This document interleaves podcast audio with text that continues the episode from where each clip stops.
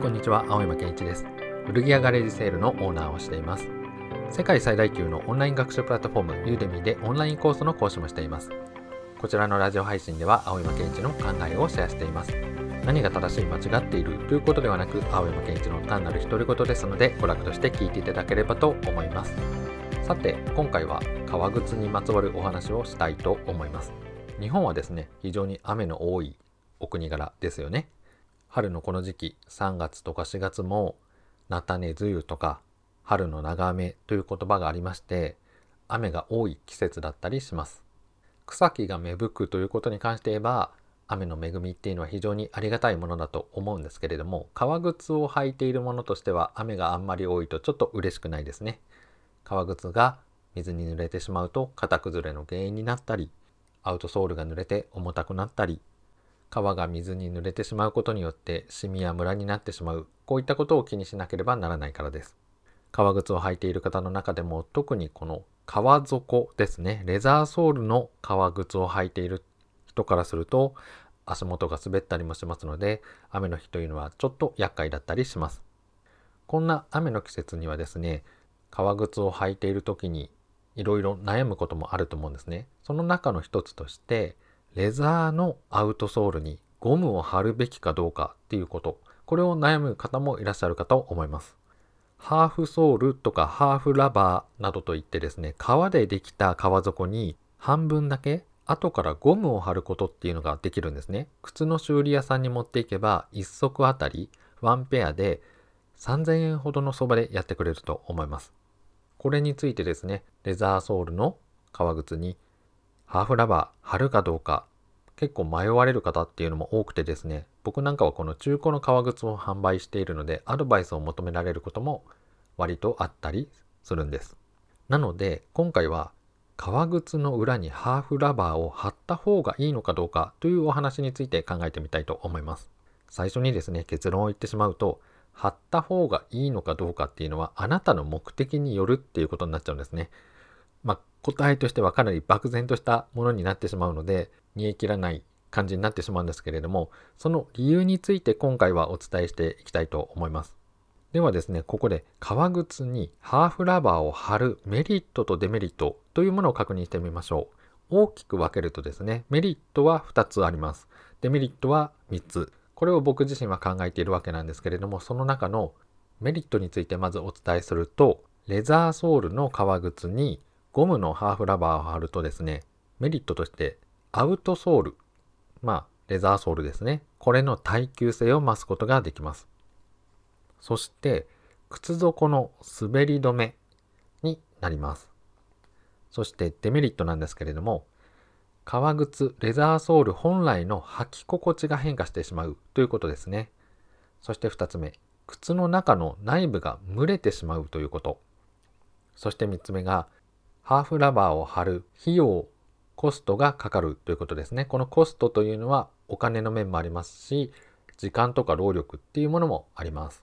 あなたが革靴に求める結果に対して、このメリットとデメリットの双方を考慮に入れて判断してもらえればいいかと思います。ここでですね、僕自身が革靴にハーフラバーを貼る時の判断基準を明確にしておくと、ハーフラバーを貼る時の目的というのは、アウトソールの耐久性を増すこのことに特化して考えていますこの靴の裏にハーフラバーを貼ろうかどうか迷われる方というのはですね靴底にゴムを貼る目的が明確になっていないからなんじゃないかなと思うわけですね。あなたが求める結果とか目的を明確にしていただけるとおのずと答えは出てきます。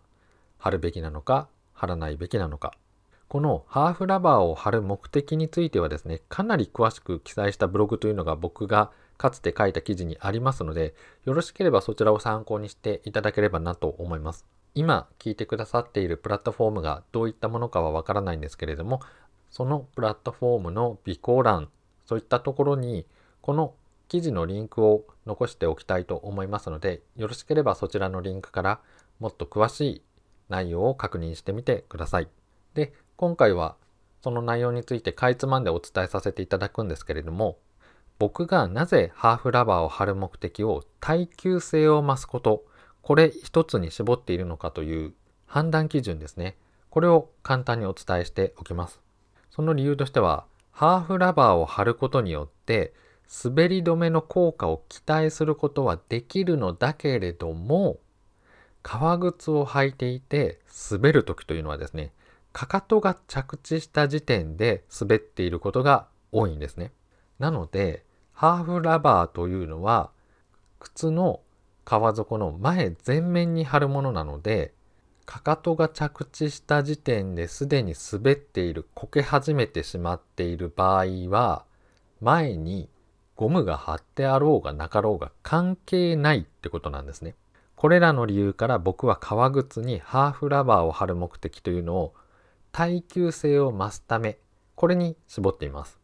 もちろんハーフラバーを貼ることによって滑り止めの効果というのも期待できるんですけれども一番の目的を靴底の耐久性を増すために絞ると